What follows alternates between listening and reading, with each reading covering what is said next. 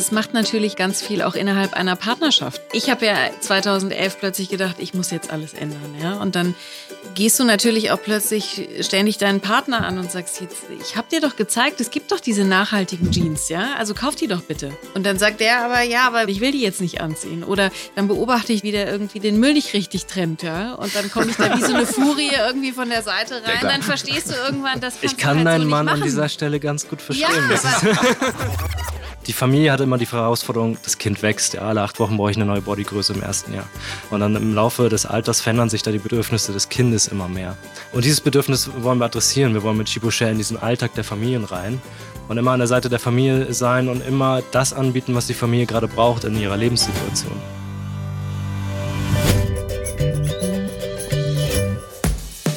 Fünf Tassen täglich. Der Chibo Podcast. Da sind wir wieder. Liebe Grüße aus Hamburg. Mitten aus der Speicherstadt geht diese Folge in eure Podcast-Ohren.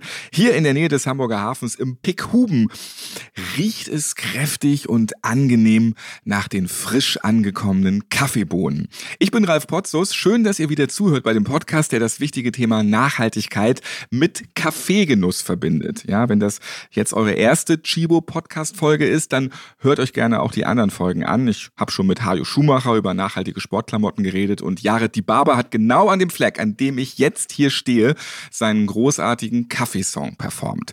Ein wirklich schöner Ohrwurm. Meine Podcast-Gäste heute sind Janine Steger und Marcel Richard. Hallo. Moin, moin. Hallo. Vielen Dank für die Einladung. Das ist immer blöd, wenn man sagt, äh, die kennt ihr noch von, aber äh, in deinem Fall ist das, glaube ich, voll okay, Janine. Ja.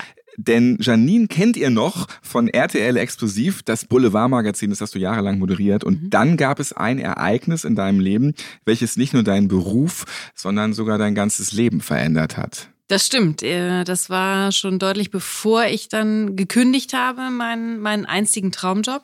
Und zwar war das 2011, saß ich äh, schwanger mit unserem Sohn damals ähm, vor dem Fernseher und habe mir die Bilder der Fukushima-Katastrophe angeschaut, der Reaktorkatastrophe. Und äh, ich glaube, die Kombination aus Schwangersein und solche Bilder sehen haben was bei mir ausgelöst. Also ich habe mich früher äh, tatsächlich überhaupt nicht für das, die Themen Umweltschutz und Ressourcenschutz interessiert. Und plötzlich äh, war irgendwie durch diese Kombination, war die Frage in meinem Kopf, was machen wir da eigentlich mit diesem Planeten? Und was kann ich eigentlich tun, um die Zukunft meines eigenen Kindes, was ja noch in meinem Bauch war, zu schützen und diesen Planeten lebenswert zu erhalten. Ja, und dann kamen natürlich wahnsinnig viele Fragen auf mich zu. Ich habe dann erstmal weiter vor dem Fernseher gesessen in den folgenden Tagen. Viele Stunden wurde ja Bericht erstattet und ähm, da habe ich auch, glaube ich, die ganze Nacht ja. vor dem Fernseher gesessen. Man damals. saß irgendwie schockiert darum und ich glaube, ich habe sogar Leitungswasser gehortet, weil ich mir schon gedacht habe, um Gottes wann, Willen. Wann kommt das dann bei uns an? Ne? ja. ja, also es war wirklich in schlimmster Weise beeindruckend und hat bei mir wirklich was ausgelöst und ich habe dann im Nachgang angefangen zu gucken, was kann ich denn tun, ja? Und so ging das letztendlich bei mir los und es fing dann mit ganz kleinen Dingen an. Und das allererste, was ich gemacht habe, war tatsächlich, weil unsere Kaffeemaschine in dem Moment auch kaputt ging, dass ich mit Kaffee sozusagen meinen Weg in die Nachhaltigkeit gestartet habe. Und wir haben dann eine neue Maschine gekauft. Die befüllen wir seitdem nur noch mit Fairtrade-Bohnen und Bio-Bohnen. Das war irgendwie so mein Einstieg in ein nachhaltigeres Leben. Witzigerweise mit Kaffee. Marcel, schön auch, dass du da bist. Du bist bei Chibu für die Weiterentwicklung der Nachhaltigkeitsstrategie verantwortlich. Ja, wie ist denn so konkret dein Arbeitstag? Ich schätze mal, du kommst nicht ins Büro und nimmst erstmal Mitarbeitern Plastikverpackungen weg oder ermahnst sie, wenn sie mit ihrem SUV gerade auf dem Parkplatz fahren. Nein, das würde ich auf keinen Fall tun. Ich bin ja selber auch nicht perfekt. Ich komme morgens übrigens auch mit dem Auto, mit einem sehr, sehr kleinen Auto zur Arbeit, weil ich sehr weit außerhalb von Hamburg wohne. Und ich beschäftige mich sehr stark bei Chibo mit den Themen Innovation und neue Geschäftsmodelle. Also bei mir geht es wirklich um das Thema, wie sieht Konsum morgen aus, was können wir verändern, wie können wir die Leute draußen mitnehmen, wirklich nachhaltiger zu leben. Das ist so der Kern meiner Arbeit, würde ich sagen. Was ich gar nicht mag, ist wirklich anderen Leuten zu sagen, wie sie leben müssen oder wie sie zu leben haben. Kein Missionieren. Ähm, überhaupt kein Missionieren. Ich glaube total an Empowerment, also wirklich Leute zu befähigen, nachhaltiger zu leben. Zum Beispiel, du könntest unsere Fairtrade und Biobohnen konsumieren, ja, dann wäre mein Ansatz, ich brauche Fairtrade und Biobohnen, die Janine kaufen kann. Aber ich würde nicht rausgehen oder intern mit Kollegen so sprechen, dass ich sage, du darfst nicht mehr. Die Überschrift von dieser Podcast-Folge ist Sharing Economy, also die Wirtschaft des Teilens. Bei der Sharing Economy geht es nicht mehr um den Besitz, sondern das Leihen, das Mieten von Produkten, Waren, Gütern. Ja, man kann jetzt nicht nur die E-Roller, die überall im Weg stehen, ähm, für den kurzen City-Trip mieten, sondern auch Bohrmaschinen, Notebooks, eine Waschmaschine oder eben auch Klamotten. Wir reden heute auch noch über Chibo Share, also dem Mietservice für Kinderkleidung. Und jetzt starten wir erstmal mit einem kleinen Spiel zu Mhm, Beginn. Finde ich sehr schön, gerne. ja, so kleines Auflockerungsspiel hier Ja. in der Speicherstadt. Janine und Marcel, ihr lebt beide so nachhaltig wie möglich. Darum nun der kurze Check. Wer von euch beiden lebt nachhaltiger? Um. Gottes Willen. ich hab Quasi mit das ultimative Öko-Battle jetzt Ja. hier bei Ja. fünf Tassen täglich. Gerade Seid ihr bereit? Schon nicht Absolut, ja. Okay, dann geht's los mit der Ehrlich ersten Frage. sein, ne? Ehrlich sein, ja, ist ganz wichtig. Ja. Wer hat sein Auto abgegeben? Also wer besitzt keinen Wagen mehr? Ich. Ich nicht. Haben wir Ja. ja, gerade schon Ja, gehört. genau. Ja, aber, Ja. aber du hast gute Ich- Gründe. Ja, also ein Punkt für Janine in dem Moment. Wer von euch hat einen Ökostromanbieter? Ich. Ich auch, ja. Beide Check. einen Punkt. Doppelseitiges Beschreiben von Papier oder beschriebenes Papier wiederverwenden. Wer ist dabei? Gar kein Papier. Ich bin auch eigentlich, also ich moderiere auch inzwischen äh, Auf Steintafeln, komplett, äh, nein, auf, äh, also digital, ist natürlich auch nicht total super nachhaltig, aber verbrauche da kein Papier. Dazu gibt's aber eine lustige Geschichte. Ich habe bei RTL damals in der Umweltgruppe, es gab bei RTL damals schon eine Umweltgruppe mitgemacht. Man denkt immer, RTL hätte dieses Thema gar nicht auf dem Schirm, war aber so. Wir sind mit vielen Dingen nicht durchgekommen, aber wir haben es geschafft, auf doppelseitigen Druck im ganzen Unternehmen umzustellen und uns damit viele böse Kommentare einiger Kollegen zugezogen. Was waren aber das so für Kommentare? ja, was für ein Scheiß. Ich muss jetzt jedes Mal wieder auf einseitigen Druck umstellen. Ich will das nicht auf doppelt. Und ich finde das alles total blöd. Aber das, weil wir das natürlich auch im ökonomischen Sinne der Geschäftsführung gut verkauft hatten und gesagt Mhm. haben, wir sparen auch jede Menge Mhm. Papier, ist das das Einzige, was wir damals zumindest irgendwie durchgebracht haben. Und deswegen bin ich sozusagen die Rächerin des doppelseitigen Drucks, der aber nicht überall gut ankam. Und Ja. du verzichtest ganz auf Papier. Ich versuche es, ja. Also ich versuche maßgeblich wirklich nur digital zu arbeiten. Wir hatten übrigens eine ähnliche Geschichte bei Chibo intern, als wir auf recyceltes Papier umgestiegen sind. Weil insbesondere der- Effekt nach außen hin, kein weißes Papier mehr zu benutzen auf Verträgen und so weiter, also auf Papier, das ich rausgebe, einigen sehr schwer fiel. Jetzt haben wir das aber komplett integriert und auch schon sehr lange. Bei Chibo muss doch sogar auch ein Kaffeefleck aufs Papier eigentlich, damit es Theoretisch schon, ist. ja. ja. richtig. Okay, da habt ihr jetzt beide einen Punkt. Einkaufen im Bioladen oder am besten gleich auf dem Markt. Finger hoch, wer macht es? Ja. Mach ich. Eindeutige Antwort. Wer von euch vermeidet Einwegverpackungen?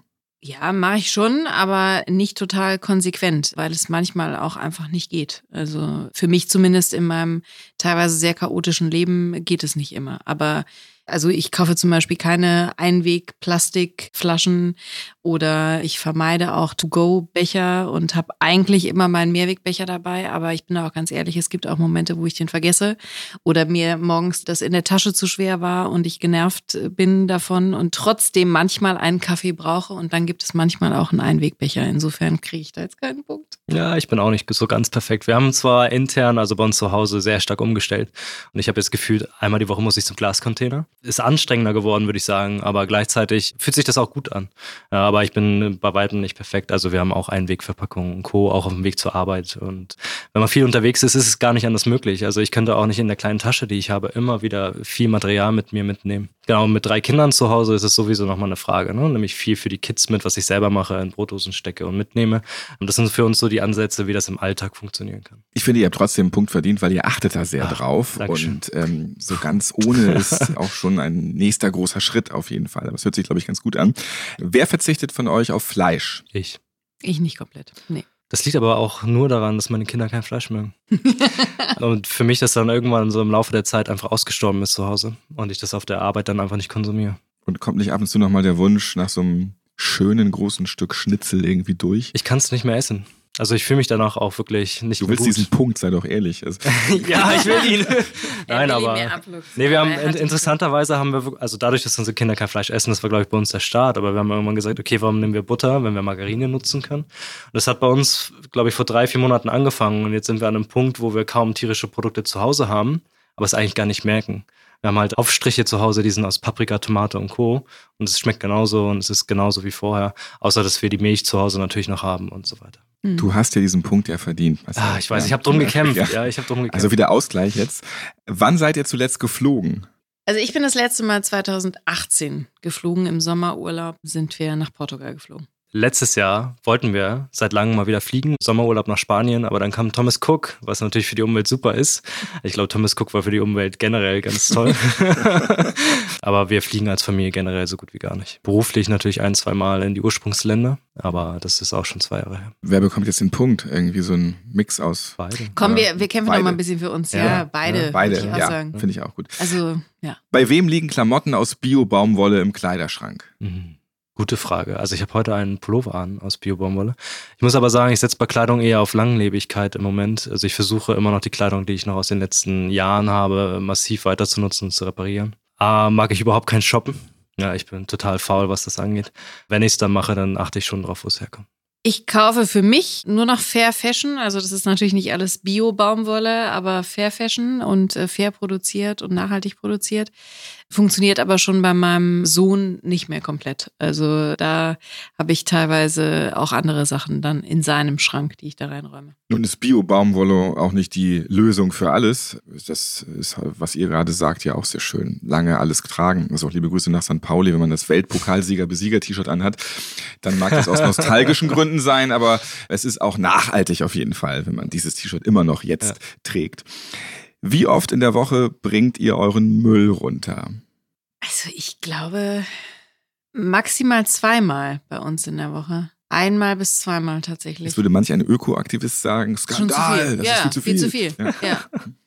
Ja. aber ich bin da, ähm, äh, also ich bin beim Thema Müll, sage ich auch immer ganz offen, ich bin da nicht so weit vorne. Also ich glaube, dass ich alles schon weitestgehend richtig trenne, weil ich auch im engen Austausch mit den dualen Systemen in Deutschland stehe und da immer wieder auch neue Infos bekomme. Also ich glaube, ich mache da schon irgendwie viel richtig. Ich glaube aber zum Thema möglichst verpackungsfrei einkaufen ist das halt bei mir in einem Großteil meines Lebens einfach gar nicht umsetzbar. Und ich glaube, dass der Ball da tatsächlich auch woanders liegt. Also nämlich beim Handel, bei der Industrie und dass die mehr in eine Kreislaufwirtschaft kommen müssen und uns das Trennen und Sortieren leichter machen müssen. Und ich glaube ganz persönlich, dass nicht das Ziel sein kann, dass wir überall nur noch unverpackt einkaufen, sondern dass wir bessere Verpackungen brauchen, die besser in einen Kreislauf zurückgeführt werden können. Ich mache aber natürlich trotzdem irgendwie, ich packe jetzt gerne Bananen, Obst und Gemüse und sowas in irgendwelche Tüten ein. Also die lege ich entweder so aufs Band oder habe meine Jutebeutel dabei. Mhm. Hört sich jetzt gut an, aber wenn Marcel jetzt sagt, ich nie, dann hat er trotzdem voll den Punkt. Ja, kann er auch haben, kann er auch. Ich wollte mich nur erklären, sozusagen. Ja, ich weiß nicht, aber ich habe ja drei Kinder und das ist gar nicht so einfach, da ohne Müll rauszukommen. Ich würde Das das, vom, glaub ich, ja. würd das vom Müll abhängig machen. Also ich glaube, so Biomüll bringen wir täglich raus. Wir sind sehr gut geworden bei der gelben Tonne, ehrlicherweise. Da sind wir nur noch irgendwie bei einer Tüte pro zwei Wochen. Aber der Rest ist unvermeidbar. Es fängt ja bei Windeln an. Wir haben auch andere Arten von Windeln getestet. Also es gibt ja auch waschbare Windeln. Es ist einfach nicht convenient an der Stelle. Und es gibt viele Sachen, die sind noch nicht gelöst. Und das sehe ich Keime genauso. zum Beispiel in der Windel, die richtig wegzukriegen. Ja, und wenn ich jetzt anfangen würde, die, die Windeln irgendwie nur alle zwei Wochen rauszubringen, hätten wir, glaube ich, ein anderes Problem zu Hause. Deswegen Oder kein Zuhause mehr. Das Oder ist- kein Zuhause mehr. Oder Nachbarn. Oder keine Ähm, Nachbarn mehr. Genau. Wer hat ein Konto bei einer ethisch korrekten Bank? Habe ich? Habe ich nicht. Ich habe ein Konto bei unserer lokalen Bank vor Ort, die sich sozial sehr stark engagiert, aber nicht ethisch korrekt handelt. Oder hoffentlich macht, tut sie es in ihren Anlagen, aber sie ist nicht von ihren Grundfesten her ethisch korrekt. Also ich muss sagen, ich habe bei zwei unterschiedlichen Ethikbanken Konten und habe aber auch nach wie vor ein Konto bei meiner lokalen Bank auch, wo ich, seit ich geschäftsfähig bin, ein Konto habe und die mir schon oft natürlich einfach den Arsch gerettet haben, wenn ich das hier so sagen darf. Mhm. Gerne, Äh, ja. Als Freiberuflerin äh, musst du manchmal einfach Dinge ausgleichen, brauchst plötzlich einen höheren Dispo. Der richtige Und äh, da brauchst du hilft. lange Geschäftsbeziehungen, damit das einfach so auf die Schnelle geht. Und deswegen habe ich dieses eine Konto auch damals nicht aufgegeben. Hört sich aber bei euch beiden gut an jetzt. Aber wobei sie hat zwei Ethikbanken. Ja, ich glaube, Also, glaub, da liegt sie, vor, sie liegt jetzt auch schon mit Ja, zwei Punkten das ist- vorne, glaube ich. Ist das so? Ich hab nicht aufgepasst. Äh, Nee, es war bisher jetzt Ja? wieder ausgeglichen, Mhm. Okay. aber also bei zwei Ethikbanken, das ist schon, das ist schon eine Sache. Was zeichnet die eigentlich so aus als Ethikbank? Also die achten schon darauf, dass das Geld nicht angelegt wird in In Atomkraftwerken und in, bei Waffenschiebern und Genau, so weiter. Ne? genau. Ja. Das ist letztendlich das. Du hast teilweise auch Mitbestimmungsrecht, kannst mitbestimmen, wo rein dann neu investiert wird, wo rein die Bank investiert.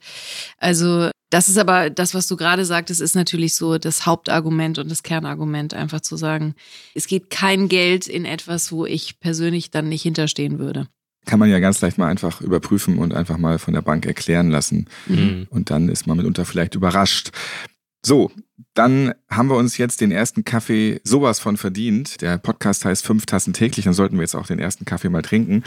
Wir einigen uns auf Unentschieden. Oder ist das wieder zu ökokorrekt? Nein, Äh, nee, ich gebe geb den Sieg schon gerne. Okay, Das sehr ist gut. Dann Ja. Janine, du hast gewonnen. Sieg. Green Janine ist dein neuer Name und der passt Ja. dann ja auch super. Mein neuer Name, das stimmt, ja.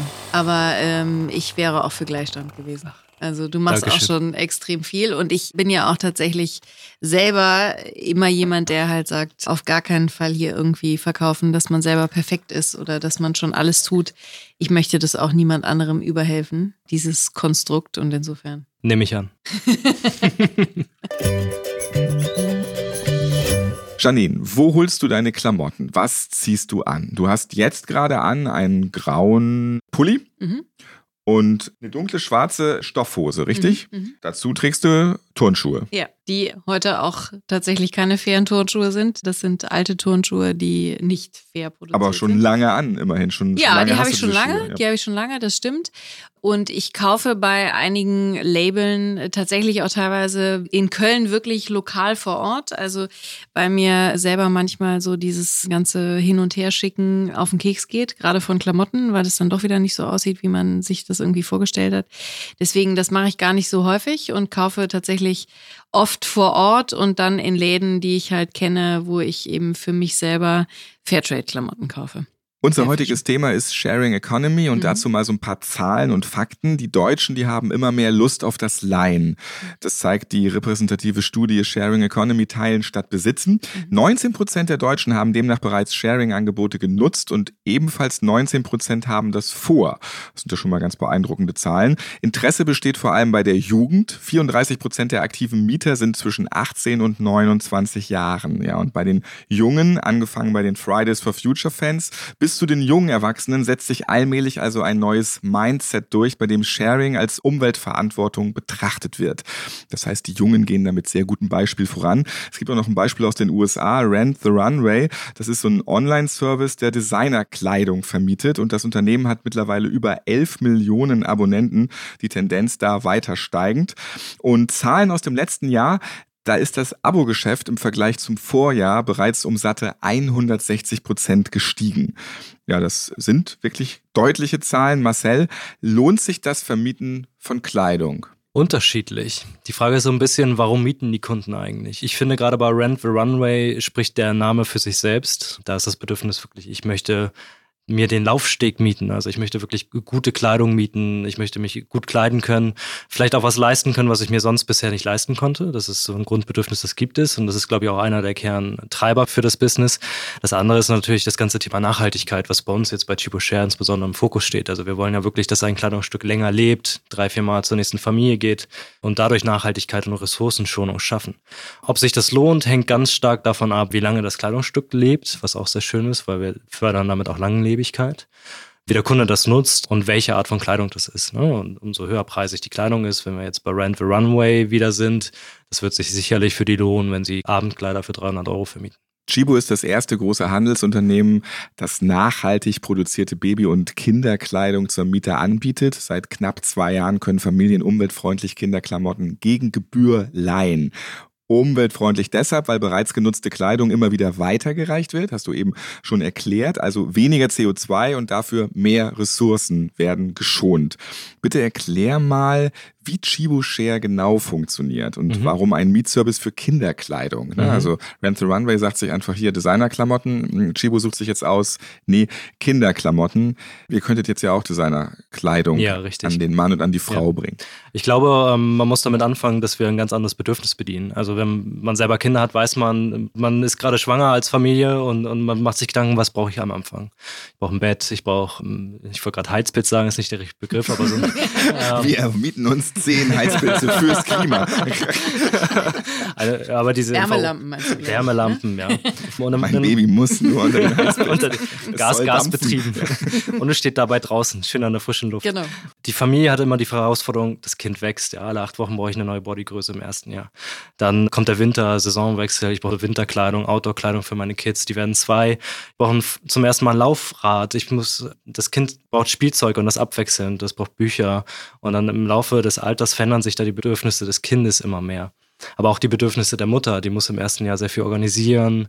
Und dieses Bedürfnis wollen wir adressieren. Wir wollen mit Chibo Share in diesen Alltag der Familien rein und immer an der Seite der Familie sein und immer das anbieten, was die Familie gerade braucht in ihrer Lebenssituation.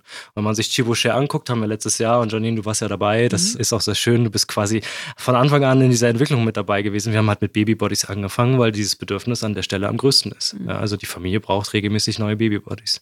Die sind bei Chibo alle Gott zertifiziert und nachhaltig produziert in unseren Sozialprogrammen und so weiter. Wir sind aber jetzt an einem Punkt, wo wir schon sagen, wir haben Camping-Equipment, wir haben Spielzeuge online, wir haben für die Frau, wenn sie schwanger ist, aber auch für die Phase vor und nach der Schwangerschaft Sortimente online.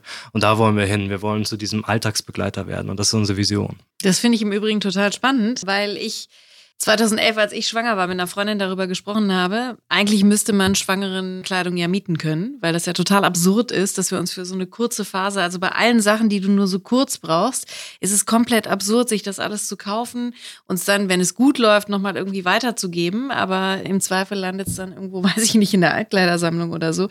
Also das ist natürlich der absolute Wahnsinn und Chibo hat es dann nachher umgesetzt das fand ich insofern auch total spannend, dann da dabei sein zu können. Und du hast die Eröffnungsveranstaltung moderiert. Genau, mhm. genau. Ich durfte damals moderieren, als ihr das eben auch der Presse vorgestellt habt. Und ich finde das halt einfach so sinnvoll, eben für alle Produkte, die wir alle nur sporadisch brauchen. Ja, also, oder wo man vielleicht auch mal was austesten will und noch gar nicht weiß, will man das wirklich nachher machen? Sportarten oder eben auch Du sagtest mhm. gerade Camping, mhm. ne? Mhm. Aber eben auch Sportarten, wo man vielleicht sagt, oh, das hat jetzt gerade mal total Laune gemacht. Ich habe das irgendwo ausprobiert. Aber will ich das wirklich? Ja, und bevor man dann so ein ganzes Equipment kauft, kann man ja vielleicht auch mal einen Sommer lang einfach so eine Ausstattung mieten und leihen und dann gucken, ob es nicht doch vielleicht im Keller landen würde und man es nicht mehr benutzt. Und ich glaube, das macht einfach total Sinn an ganz vielen Stellen. Und Familien organisieren sich ja sowieso schon immer und genau. geben das weiter. Cousin, mhm. Cousine mhm. oder Freund, Freundin. Da kommt dann das große Paket auf einmal, hier sind die kleinen Kinderschuhe, braucht ihr jetzt ja. Also das ist jetzt einfach nochmal größer gedacht. Ja. Dein Resümee nach zwei Jahren Chibo Share. Aus Kundenperspektive, wir kriegen unfassbar gutes Kundenfeedback. Der Service wird sehr wertgeschätzt und mit der Sortimentserweiterung Kategorie, die wir hinzuschalten und wir können uns gut vorstellen, zum Beispiel auch Musikinstrumente mit aufzunehmen, wenn das Kind einfach anfängt, Musik machen zu wollen. Oder vielleicht wirklich Sportartikel, die vielleicht auch für die Mutter wieder relevant werden und die vielleicht auch mal was ausprobieren möchte. Stand-Up-Paddling ist so ein großer Trend jetzt. Ich weiß gar nicht, ob ich das möchte und ob ich so ein Board brauche, dann miete es doch erstmal für einen Monat und schau, ob du das machst oder ob du das möchtest. Und da wollen wir hin und das Resümee ist sehr positiv. Also es wird von den Kunden sehr gut angenommen. Der Service scheint gut bei den Kunden zu funktionieren, auch zu Hause. Und deswegen werden wir in den nächsten Jahren da auch stärker noch reingehen. Was wird am liebsten gemietet und was ist der totale Flop? Das ist eine super spannende Frage, weil es werden nach wie vor Kinderbodies und Schlafanzüge in sehr großer Häufigkeit gemietet. Wir sind gerade mitten im Winter und Chibo hat eine extrem starke Winterkollektion, wenn man sich das anguckt. Jeder kennt eigentlich Chibo Winterkleidung und das ist aktuell unser absoluter Dauerbringer. Also wirklich, und da macht es auch total viel Sinn für die Saison, für die Kinder wirklich die eine Größe jetzt zu mieten und fürs nächste Jahr das nächste Teil zu mieten. Und was geht überhaupt gar nicht? Was sind die Ladenhüter? Äh, schwierig sind wirklich Sortimente, die man als Familie vielleicht sogar über sechs bis zwölf Monate hinaus braucht. Also wir haben natürlich auch Möbel getestet, ein Kinderbett zum Beispiel. Und ich glaube, da braucht man langfristig nochmal eine andere Art von Modell und Angebot, wo wir natürlich tief reinschauen werden was ist das richtige Angebot für solche Sortimente. Aber normalerweise funktionieren die Sortimente, die für einen gewissen Zeitraum nutzbar sind, am besten. Ja, drei bis sechs Monate oder bei den Bodies seit acht bis zehn Wochen und dann ist das Kind rausgewachsen. Klar, Familien, Mütter, Väter, die leihen sich das. Gibt es noch andere Zielgruppen, die da auch schon zuschlagen? Ja, zum Beispiel auch die Großeltern. Wir können uns durchaus vorstellen, auch Sortimente anzubieten für die Großeltern, wo die Kinder in den Ferien vorbeikommen, Spielzeugpakete und so weiter. Interessant ist auch die Auswertung, wer in Deutschland gerne Chibo Share nutzt. Man kann auch sagen, immer dieselben Leier. Ja, ich finde diesen Wortwitz großartig. Ja. Ich, ich dafür schon ja, also ist gut. Kompliment. diesen Applaus ja gerne entgegen. Die meisten Kunden, die kommen aus NRW, Baden-Württemberg und Rheinland-Pfalz. Hättet ihr es vorher gedacht? Hm, spannend. Weil am wenigsten mietfreudig zeigen sich die Saarländer, Oberbayern und Bremer. Das ist echt lustig, ne? Also NRW ja. Äh, finde ich irgendwie passend. Ich weiß auch nicht, ich komme ja, ja selber aus NRW, gedacht, also das passt irgendwie.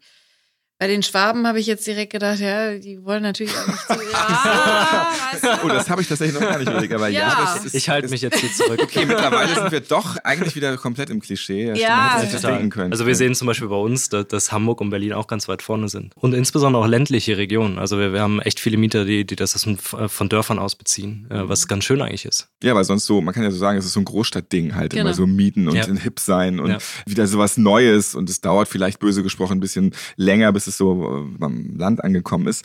Aber ja, es ist eine schöne Entwicklung, wenn die gleich da am Start sind. Was meinst du, Marcel, was sind die größten Bedenken bei Menschen, wenn sie sich vorstellen, Kleidung zu mieten? Wenn ich mir mal vorstelle, beim Second-Hand-Laden, da gibt's coole Klamotten auch so, Mhm. ja.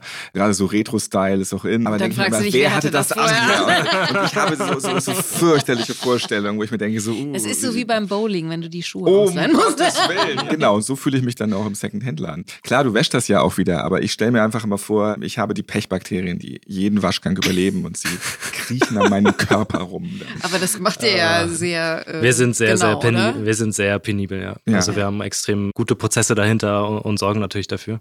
Was ich spannend finde, also der Second-Hand-Markt ist im Moment der Markt, der am wirklich stärksten wächst, also fast um 25 Prozent jedes Jahr. Und ich glaube auch, er wird in den nächsten Jahren wirklich auch alles verändern und bin auch der Meinung, einige Brands nächstes Jahr werden da einiges verändern. Also H&M und die anderen großen gehen ja jetzt schon massiv in Richtung Second-Hand. Wir sind da mit Chibo Share schon und wir werden das auch noch ausbauen. Hygiene ist natürlich immer Nummer eins. Das ist auch der Grund, warum wir jetzt zum Beispiel keine Sportartikel vermieten, also Sportkleidung, die wir bei Chibo ja auch hätten, wo wir aber sagen, okay, ich möchte jetzt wirklich nicht einfach die Sporthose mieten. Also keine Eishockey-Klamotten. Oder, oder Da Handschuhe. geht Ja. viel Schwitze rein. Und das ist auch immer unterschiedlich, miete ich jetzt für meine Kinder oder miete ich für mich selbst als Frau. Wie war das bei dir, Janine? Zu deiner besten RTL-Boulevardzeit, da hast du teure Klamotten getragen. Ist da dann die Umstellung auf Second-Hand irgendwie so ein bisschen schwierig? Also Secondhand machen wir vor allen Dingen im Bereich unserer Kinder. Ich wohne direkt neben meiner Schwester, die hat drei Söhne und wir haben unseren Sohn da wahnsinnig praktisch in eine Kleiderlücke reingeboren. Mhm. Haben wir natürlich nicht so geplant, äh, hat sich aber so ergeben. Und äh, Das das sich ging- auch gut an. Kind, du wurdest in eine Kleiderlücke reingeboren. Aber wir lieben dich trotzdem. Ja, genau. Und er hat uns aber auch irgendwann einen Strich durch die Rechnung gemacht, weil er uns kürzlich verkündete, dass er nur noch schwarz tragen wollte. Oh. Ist jetzt schon, er ist jetzt schon in der Wie alt Phase, er? wo er noch, er ist jetzt acht, er hat das aber schon Hm. vor einem Jahr oder Aber so schwarze verkündet. Hoodies kannst du echt ewig lange tragen. Also das, fällt gar nicht auf dann. Das stimmt, aber es gibt sie tatsächlich, gerade im nachhaltigen Bereich gibt es irgendwie noch nicht so viele. Und seine, was sind das dann von ihm? Seine Cousins, ne? Meine Mhm. Neffen, seine Cousins, die hatten sehr farbenfrohe Kleidung immer. Und insofern, äh, da Verdammt, das ist typisch Kind, aber also warum sollte es einfach sein oder Ja. auch anders sein? Also das ist ein bisschen schwierig, aber ansonsten, ich habe da grundsätzlich nicht so ein Problem damit. Ich mache bei ihm vor allen Dingen irgendwie viel in Sachen Secondhand. Bei mir ist es so, dass ich mich einfach insgesamt extrem reduziert habe und einfach sehr, sehr wenig Kleidung kaufe und die dann oft auch neu kaufe, wenn ich dann was kaufe. Aber ich bin in jedem Bereich und deswegen bin ich auch sehr dankbar über alle Sharing- und Mietangebote, die es halt so gibt, in meinem gesamten Leben inzwischen total minimalistisch eingestellt und freue mich über jeden Platz, auch den ich zu Hause sparen kann und da keine Bohrmaschine und keine Leiter hinstellen muss, weil vielleicht ein Nachbar die hat und wir das schon quasi eingebürgert haben, dass wir Mhm. uns das alles gegenseitig dann ausleihen oder man es eben bei Angeboten dann ausleihen kann und sich bestellen kann für eine gewisse Zeit, weil man es dann gerade braucht. Und das äh, kommt mir extrem entgegen. Ist dein Sohn schon in der Phase, wo er selber die Kleidung aussuchen will? Ja, ja, ja. Okay, das sehen wir zum Beispiel auch. Also es gibt irgendwann dann einfach dieses Alter ab 8, 9, wo jetzt auch die Mutter nicht bei uns mieten würde für ihren Sohn. Weil's Weil so sie weiß, dass einfach. er es nicht anzieht. Ja, Ja, ja, genau. Oder weil es generell, es ist zwar cool, aber es hat die Mama Ja. halt gerade geholt und Ja. dann geht's nicht. Ne? Ja, und ich kann dir total zustimmen. Für mich ist Besitz total belastend. Mhm. Und ich habe jetzt mit drei Kindern einen Dachboden, der ist echt schrecklich. Und das ist für mich wirklich so, so der Anreiz, immer wieder auszumisten, Sachen zu verteilen und sich dann auch nur noch zu mieten, weil einfach der Platz nicht mehr da ist. Ich bin grundsätzlich jemand, der freie Flächen braucht. Also ich brauche auch immer Raum zum Denken, klare Räume, wo irgendwie kein Chaos herrscht und so. Und deswegen, ich freue mich über jedes Regal, was leergeräumt ist und wo kein neuer Wahnsinn wieder reinkommt oder eben nur sporadisch, weil man es dann irgendwo ausgeliehen oder gemietet hat. Ich bin totale Verfechterin des Minimalismus-Trends. Mich begeistert das total und kommt mir wahnsinnig entgegen. Wir haben jetzt ja eben schon Zahlen gehört, dass der Miettrend in Deutschland steigt. Aber wenn man so generell mal in die Menschen so reinhorcht, dann gibt es da so ein bisschen Widerwillen auch so. So, um Mieten, ich will doch besitzen, ich habe doch ein eigenes Auto oder zwei. Dabei ist Deutschland das Land, was europaweit gesehen am allermeisten zur Wohnung in Miete lebt. Wobei das sollte doch eigentlich vielleicht dann der Besitz sein, der dann sehr nachhaltig ist irgendwie. Aber was ist so euer Eindruck? Wird Deutschland schon ein Mietland? Was lernt ihr so im Bekanntenkreis, im Freundeskreis und so generell bei den Menschen, die ihr so trefft, kennen? Zum einen gibt es immer noch einen Unterschied zwischen Stadt und Land, wobei du jetzt gerade gesagt hast, was ich sehr interessant fand, mhm. dass ihr auch viele ähm, Kunden habt, die äh, aus dem ländlichen Bereich bei euch äh, Kleidung auch mieten. Aber ganz grundsätzlich auch, was das Thema Autos anbelangt und so, ich finde, auf dem Land ist schon immer noch mehr so dieses mein Auto, mein Haus und äh, da kommt man tatsächlich immer noch, ich komme vom Land, deswegen habe ich natürlich auch immer noch, bin oft bei meinen Eltern und so kriege das immer noch sehr, sehr hautnah mit. In der Stadt und gerade eben in der jetzt folgenden jüngeren Generation ist Sharing, glaube ich, einfach schon sowas von normal. Und das geht natürlich auch dabei los, dass wir zum Beispiel sowas wie Mobilität natürlich teilen. Ich kenne ganz viele junge Menschen, die sagen, was soll ich mit dem Führerschein? Ja, ja. Also die machen ja. schon gar keinen Führerschein mehr. Wenn sie einen machen, dann kaufen sie sich aber kein Auto, weil dann haben sie natürlich Carsharing-Angebote oder sie sharen Roller oder was auch immer es da alles gibt, ja. Und ich mache das ja genauso, aber ich glaube, es ist ein Stadt-Land-Ding und es ist natürlich die nachfolgende Generation, bei der ist es noch viel, viel stärker als jetzt in meiner Generation oder in der meiner Eltern. Mhm. Ich finde auch spannend, gerade bei unseren Eltern, die hatten ja auch Möbelstücke und Co., die sind wirklich langlebig. Also meine Eltern hatten einen Tisch 20 Jahre lang und die sind auch alle 20 Jahre mal umgezogen. Aber heutzutage als, als junger Mensch bin ich vielleicht zum Studium in der einen Stadt, nach sechs Monaten in der nächsten Stadt. Die Sachen, die ich mir anlege und zulege, die kosten nichts mehr oder die sollten wenig Kosten, damit ich die auch wirklich immer wieder abgeben kann. Für mich hängt das grundsätzlich auch stark miteinander zusammen, diese Mobilität, die entsteht, die Flexibilität und auch die Langlebigkeit. Ich wurde jetzt letztens von meinen Schwiegereltern gefragt, warum ich so viel bei eBay Kleinanzeigen immer verkaufe. Und meine Aussage ist, ja, weil ich das gerade brauche und dann nicht mehr. Das ist wie eine kleine Miete für mich und ich bin total flexibel. Und die selber haben dann ihre Möbel schon länger gehabt und die sind natürlich hochwertig und halten lange. Marcel, der Kleiderkreisel, der ging pleite. Mhm. Eine Kleidermietfirma für Frauen läuft aktuell auch nicht so prickelnd trotz der erwähnten und der beeindruckenden Zahlen zum Mieten der Deutschen ist die Zeit vielleicht doch noch gar nicht so reif unbedingt für Sharing-Dienste im Textilbereich weil sie sich am Ende als Firma doch nicht lohnen. Ich glaube schon, dass äh, Deutschland an der Stelle weit genug ist und wir sehen das auch und wir sehen auch, dass andere Wettbewerber wie Zalando jetzt aufspringen mit Zalando Wardrobe, wo ich als Kunde einem anderen Kunden Kleidung direkt zuschicken kann. Da wird in den nächsten Jahren immens viel passieren. Die Digitalisierung hilft natürlich, dass ich zwischen den Einzelpersonen sogar tauschen kann. Kleinanzeigen ist ein super Beispiel, das ist gemeinnützig, das funktioniert extrem gut und ich bin der festen Überzeugung, dass insbesondere Secondhand und Sharing in den nächsten Jahren auch in den Bereichen lukrativ und ich glaube auch, wenn wir es hinkriegen, dass wirklich alle Produkte wechselbar sind zwischen den einzelnen Menschen, dass für die Menschen selbst sehr viel drinsteckt. Also A, es ist günstiger, wenn ich immer nur für den Zeitraum miete, den ich gerade brauche, weil sonst liegt es bei mir im Schrank und wird vielleicht nicht genutzt. Oder ich brauche die Möglichkeit, Sachen, die ich mal gekauft habe, wieder zurückzugeben. Und das entwickelt sich gerade. Und ich persönlich sehe da eine Riesenchance, einmal für Ressourcenschutz an der einen Stelle. Also wenn man sich die aktuellen Berichte von Verwertung und Co. anguckt, die Kleiderberge, die steigen. Mhm. Gleichzeitig sinkt die Qualität der Kleidung aber maßgeblich ist. Die können gar nichts mehr mit der Kleidung anfangen. Und ich glaube, wir haben da auch eine Verantwortung zu sagen, wir produzieren nur noch das, was wirklich genutzt wird. Und dann nutzen wir das und geben es weiter und sorgen als Mittelsmann dafür, dass die Ware hygienisch aufbearbeitet wird. Ja, Dankeschön. dass es nicht mehr ähm, für dich diesen Ekel gibt, ja. Und aber auch wie so eine Art Qualitätsinstanz, weil das gibt es halt bei Kleinanzeigen und Co. nicht. Da muss ich immer darauf vertrauen, dass das, was ich bekomme, auch wirklich gut mhm. ist. Bei der Komplexität, die heutzutage draußen ist, also Nachhaltigkeit ist so ein komplexes Thema, das versteht keiner mehr. Und man muss es extrem einfach machen. Mhm. Extrem einfach machen, immer dann das zu nutzen, was ich gerade brauche. Aber ich glaube, dass Unternehmen wie Chibo und andere da wirklich auch gerade in diesem Bereich der Mode echt dranbleiben müssen, weil da muss natürlich was passieren. Es ist so absurd, was wir da betreiben, diese ganze Fast-Fashion-Scheiße. Ich fluche schon wieder, aber das ist wirklich das ist okay. einfach total krank, was wir da machen. Also die Textilindustrie gehört zu den größten Verschmutzern unserer Umwelt und wir finden es inzwischen normal, dass wir irgendwie billig Kleidung kaufen, die teilweise noch nicht mal, weil sie so billig ist, landet die teilweise mit Etiketten ja wieder in der Altkleidersammlung. Ich habe mal in so einem Werk gedreht, als ich noch bei RTL war, wo dann diese Sachen landen. Und da kommen wirklich nagelneue, ungetragene Sachen mit Etikett an, wo man sich natürlich fragen muss, wie gestört sind wir eigentlich, weil die halt dann nur drei oder fünf Euro gekostet haben. Mhm. Und das erfordert natürlich ein Umdenken, aber es erfordert eben auch entsprechende Angebote, damit wir Dinge anders machen können. Und das kann einfach nicht sein. Und es kann auch eine Riesenchance sein, durch Sharing Economy Produkte an den Mann zu bringen für einen günstigeren Preis, die aber qualitativ besser sind. Weil ich habe ja jetzt zum ersten Mal die Möglichkeit, den Preis über einen gewissen Zeitraum umzubrechen, weil das Produkt lebt ja länger.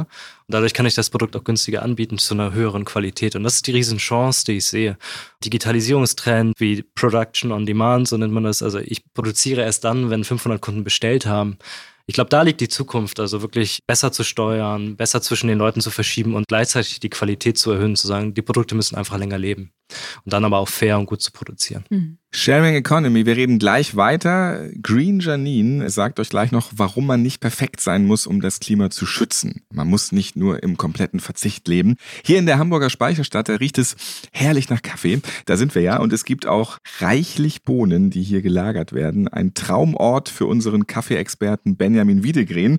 Und der sagt euch jetzt, wie Kaffee richtig aufbewahrt wird, denn die falsche Lagerung verschlechtert den Geschmack. Und wir gönnen uns noch einen Kaffee dazu. Sehr gerne. Sehr gerne.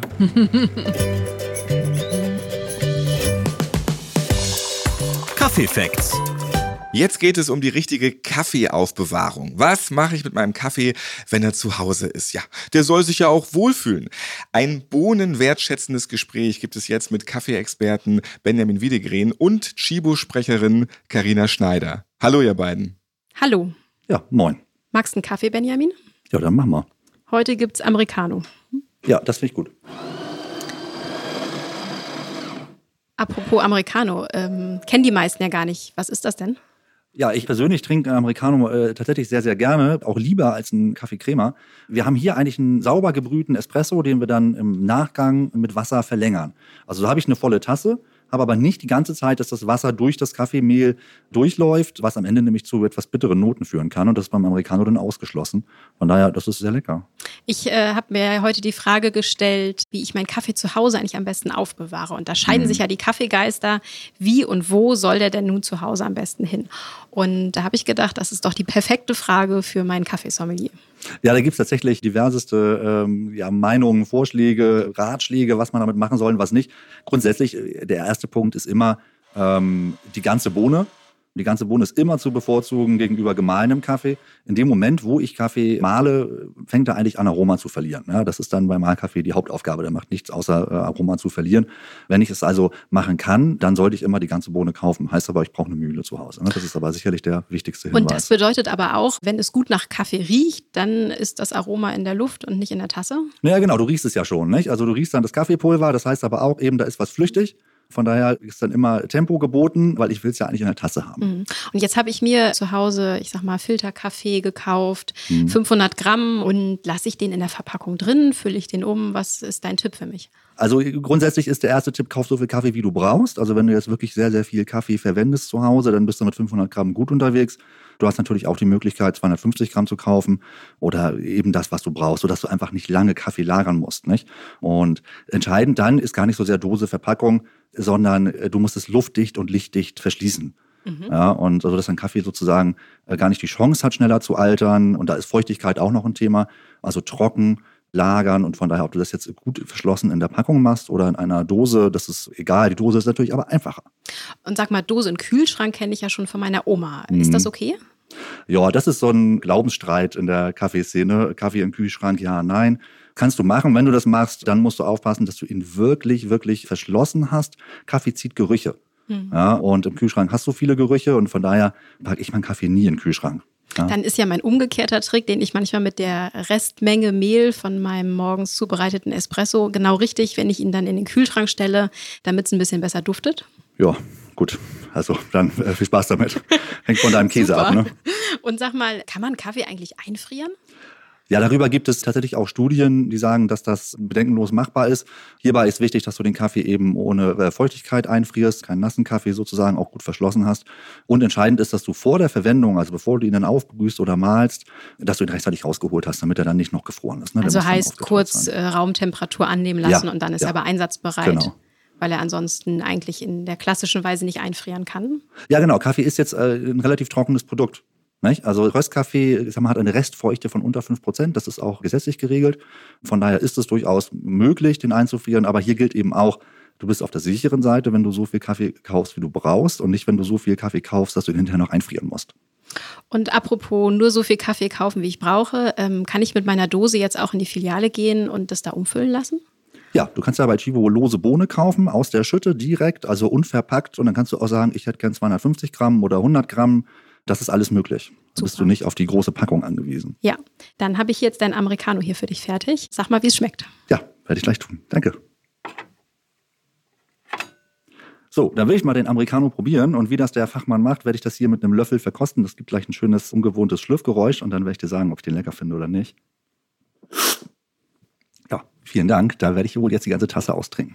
Puh, da habe ich aber Glück gehabt. Es gibt bei der Sharing Economy auch die dunkle Seite der Macht. Stichwort Mehrausstoß CO2 durch den Lieferverkehr zum Beispiel. Und Mhm. du hast, glaube ich, noch andere Beispiele auch. für mich ganz verrückter Trend ist wirklich I had this on on Instagram. Also wirklich dieser Trend, jeden Tag was anderes tragen zu müssen oder das Gefühl haben, jeden Tag was tragen zu müssen, was ich noch nicht auf irgendeiner Social Media Plattform oder in der Öffentlichkeit anhatte.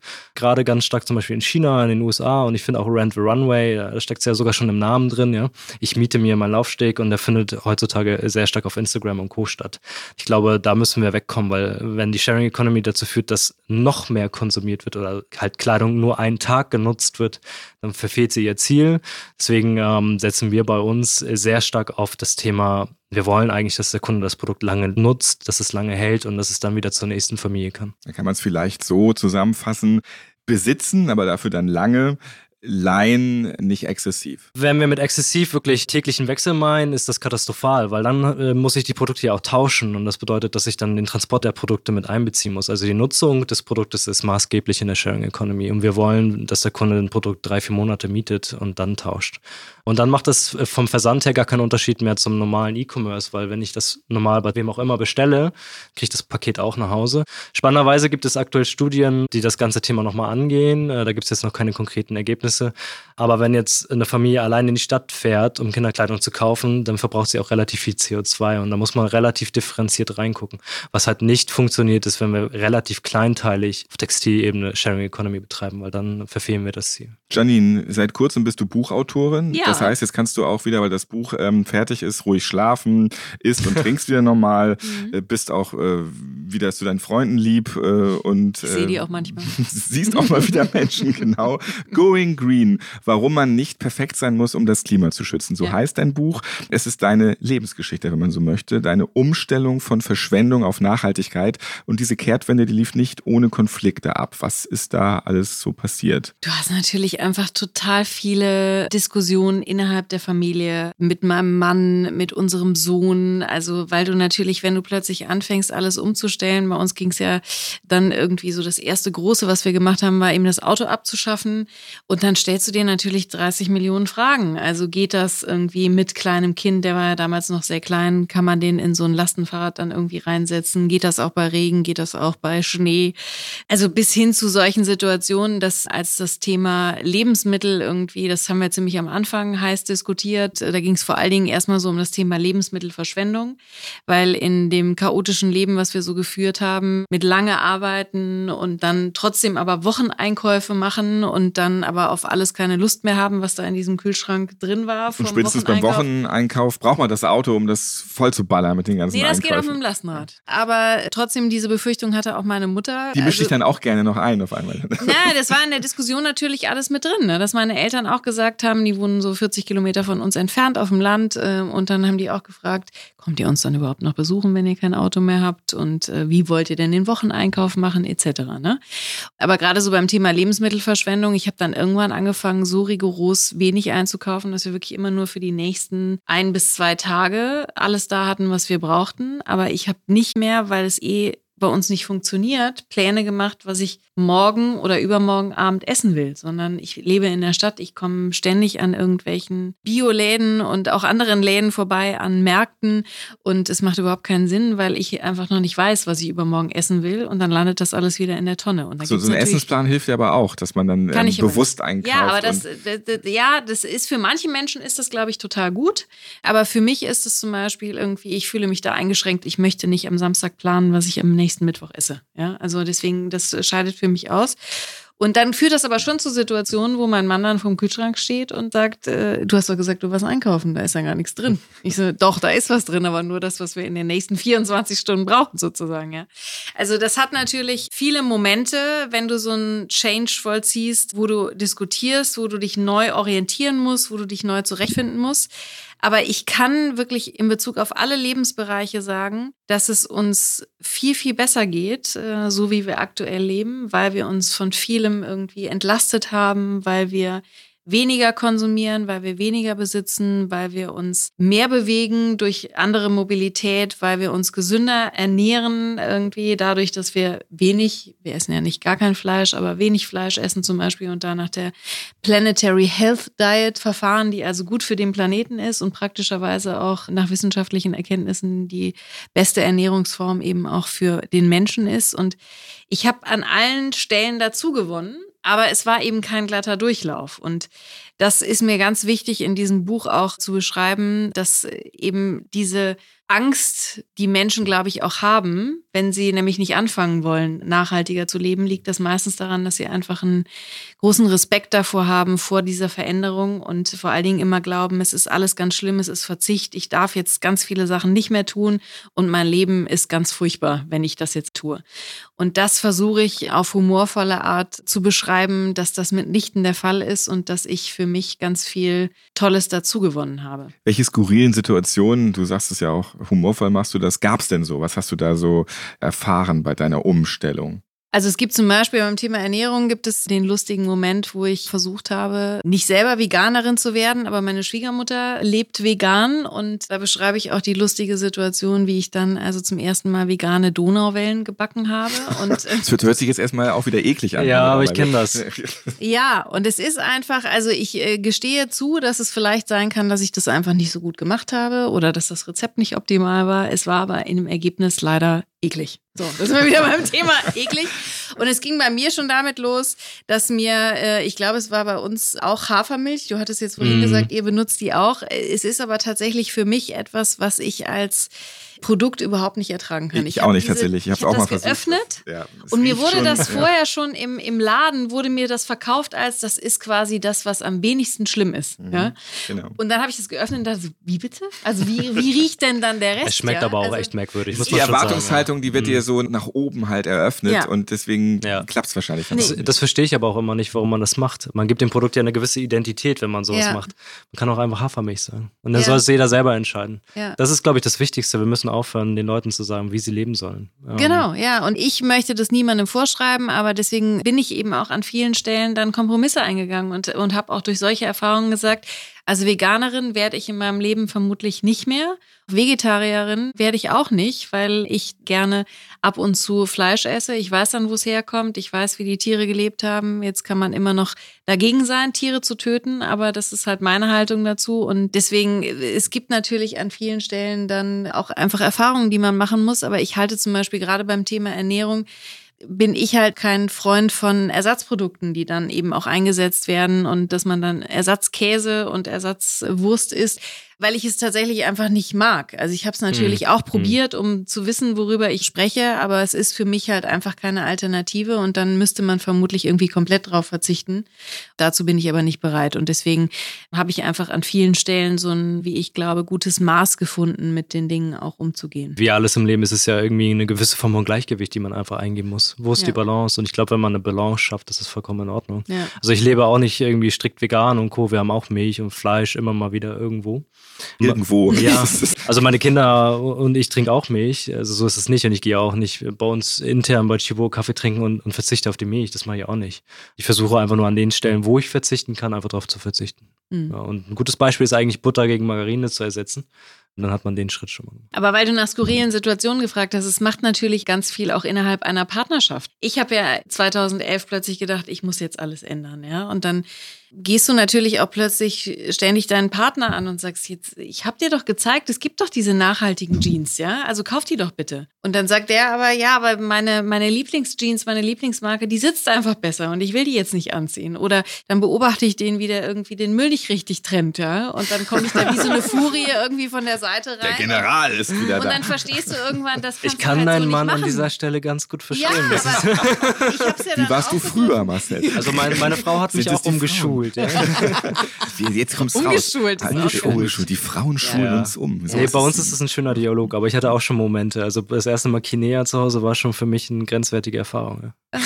Ja, aber es ist doch vielleicht auch äh, gut, wenn, wenn die Frauen so clever sind, jetzt mal vorausgesetzt, mit der Umwelt besser im Einklang zu leben oder äh, sie zu schützen und äh, wir Typen nicht diesen Verstand vielleicht haben, dann ist es ja vielleicht ganz gut, dass Da würde ich jetzt wieder nicht zustimmen. Nee. Das glaube ich auch nicht, dass, dass der Verstand nicht da ist, ist ja, das ist auf gar keinen Fall. Nee, aber es wird schon Frauen grundsätzlich unterstellt, dass wir so ein Kümmerergehen haben und uns Mhm. sozusagen auch Das stimmt. um den Planeten halt vielleicht einen Ticken mehr kümmern und deswegen dann auch manchmal mit nicht angemessenem Wortlaut irgendwie auf andere losgehen und sagen, das geht so aber nicht. Ja. Das ist halt immer die Frage der Art und Weise, würde Genau. ich sagen. Ich Weil- habe meine Kommunikation zu Hause auch geändert. Ja. Und nach außen ist es natürlich sowieso vollkommen anders. Genau, Also die ich- Familie kriegt das immer ab, Ja, aber nach außen läuft es dann muss es ja super. abkriegen.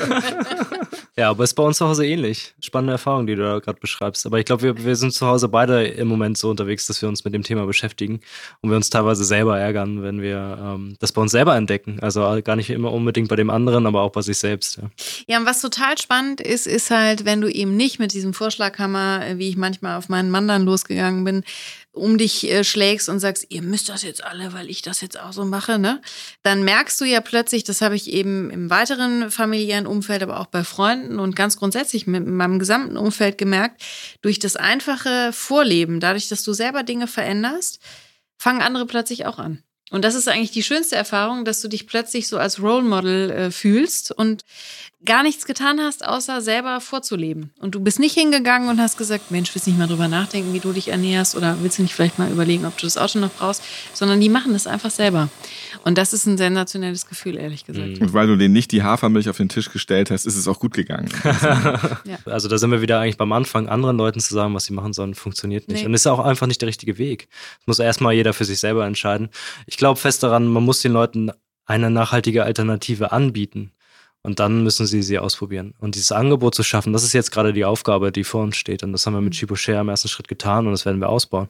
Aber oh, diese Alternative gab es vorher ja gar nicht. Oder man musste sich noch mehr anstrengen, um sie zu leben. Aber heutzutage hat man halt die Alternative und sie wird immer größer. Aber das ist zum Beispiel auch was, was ich immer sage und was ich mir auch für mich selber vorgenommen habe, dass ich gerne eigentlich mitwirken würde, mehr Erlebnisräume eben auch für Menschen zu schaffen, um das Thema Nachhaltigkeit auszuprobieren. Also ihr macht das im Unternehmen schon, aber ich glaube, es braucht mehr Möglichkeiten, um Dinge auszuprobieren. Also für mein Buch habe ich mit einem Zukunftsforscher gesprochen zum Thema Mobilität. Und der hat gesagt, dass Tourismusregionen zum Beispiel als Reallabore funktionieren. Ne? Also, weil wenn du da in einer entspannten Atmosphäre andere Formen der Mobilität ausprobierst, dann machst du das im Zweifel auch zu Hause weiter, weil du das als so positiv empfunden hast, dass du es mit nach Hause nimmst und sagst, kann ich ja jetzt auch mal bei mir ausprobieren. Diesen Gedanken finde ich halt total spannend und den müssen wir, glaube ich, auf sämtliche andere Lebensbereiche auch übertragen, weil wenn immer nur erstmal diese große Hürde vor dir ist und du das Gefühl hast, ich muss das jetzt alles selber machen und ich muss quasi erstmal alles ändern, bevor ich dieses Erlebnis haben kann. Ich glaube, wir müssen Räume schaffen, wo Menschen erfahren können, dass es sich besser anfühlt, so zu leben, als wir das bisher getan haben. Da habe ich noch die eine oder andere Idee. Mal gucken, was daraus wird. Der Espresso zum Schluss.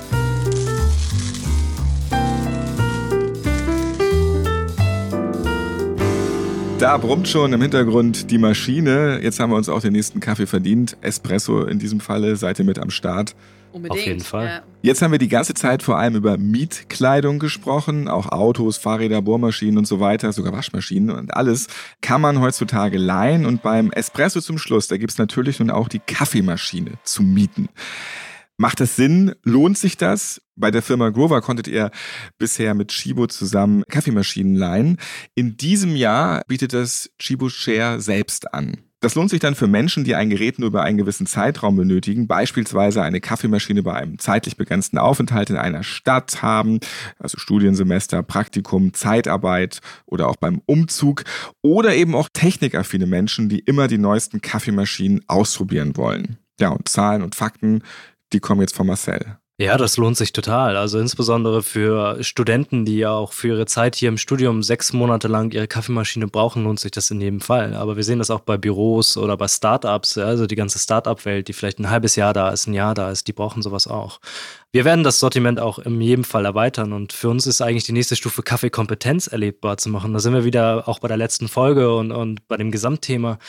Kaffee wirklich zu erleben und die Leidenschaft für Kaffee zu wecken, das ist super spannend. Also, wieso miete ich mir nicht mal die Kaffeemühle und die Waage dahinter oder, oder einen Schwanenhalskessel und probiere mal was ganz Neues aus und erlebe Kaffee auch in Facetten, die ich vorher gar nicht kannte.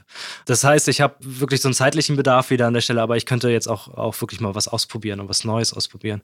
Und gerade dieser Kaffeetrend, den man auch in den Städten aktuell sieht und, und jeder trinkt mittlerweile Flat White und nicht mehr den Latte Macchiato, das kann ich mir für eine gewisse Zeit auch nach Hause holen, bevor ich mir was kaufe. Brauche ich jetzt die Siebträgermaschine oder was anderes? Wir haben über Get Grover durchschnittliche Mieten von zwölf Monaten gehabt. Das Spannende dabei ist eigentlich, dass wir da den Lebenszyklus der Kaffeemaschine auch verlängern können. Eine Kaffeemaschine normalerweise, die geht dir zu Hause kaputt und dann musst du sie einschicken und dann wartest du fünf Wochen drauf und dann ist sie vielleicht repariert worden. Und das Ziel muss sein, dass der Kunde vielleicht eine Reparatur braucht und die Kaffeemaschine zurück zu uns schickt. In dem gleichen Moment kriegt er aber schon seine neue und wir kümmern uns um die Reparatur und geben sie als refurbished oder als B-Ware oder wie neuwertig wieder zurück. Und da liegt der Clou drin, diese Reparatur und Langlebigkeit wieder sicherzustellen. Eigentlich, und das sieht man gerade auch aktuell, es wird nach einem Recht für Reparatur geschrien draußen, auch von Seiten Kunden. Das können wir da halt sicherstellen. Und wir kriegen jede Maschine zurück wir können für uns selber auch lernen, wie wir die Langlebigkeit vergrößern können dieser Maschinen. Das ist spannend, weil ich als Kunde muss mich da nicht mehr drum kümmern und jeder kennt das Warteschleifen, Kontaktformulare, warum muss ich was reparieren und dann muss ich dafür noch bezahlen. Das fällt da alles weg. Ist super convenient für den Kunden an der Stelle und ist gleichzeitig aus Ressourcensicht total schön. Ich finde das total spannend. Also wenn bei uns das nächste Haushaltsgerät kaputt geht im Haushalt, dann habe ich das schon fest im Kopf, dass ich das auf jeden Fall ausprobieren werde, weil ich die Systematik dahinter einfach total sinnvoll finde, damit wir eben die Langlebigkeit wieder erzeugen sozusagen. Ja, melde dich gerne bei uns. Ja, mach ich. Der Espresso zum Schluss. Das war's für heute. Vielen Dank an Green Janine, Janine Steger. Vielen Dank auch. Und auch vielen Dank an Marcel Richard. Vielen Dank auch von meiner Seite. Mit am Start auch Karina Schneider und Benjamin Wiedegren. In der nächsten Folge wollen wir weniger Müll verursachen. Und dann schauen wir uns mal die Verpackung genau an. Was macht Shibo, um den Verpackungsmüll zu reduzieren? Und was können wir alle machen? Mit dabei sein wird Vanessa Riechmann. Sie ist Zero Wastlerin. Sie kann uns dann wirklich am besten sagen, wie wir alle fast komplett auf Müll und Plastik verzichten können. Ich bin Ralf Potzus und ich freue mich, wenn ihr auch das nächste Mal wieder zuhört. Diesen Podcast könnt ihr auf allen Podcast-Plattformen hören, zum Beispiel bei Audio Now, bei Apple Podcast oder Spotify. Selbstverständlich könnt ihr fünf Tassen Tee täglich kostenlos abonnieren. Da würden wir uns drüber freuen. Ja, und jetzt gönnen wir uns noch einen Kaffee oder seid ihr schon durch? Also ich äh, weiß nicht, ob ich noch einen schaffe, aber ich guck mal gleich. Ich bin dran gewöhnt, ich würde noch einen nehmen. Ja. Konditioniert vom Unternehmen. Das steht ja, bei euch richtig. im Vertrag, oder? Ja, aber gefühlt steht neben jeder Wassermaschine auch ein Kaffeeautomat, das ist richtig. Ja. Fünf Tassen täglich. Der Chibo Podcast.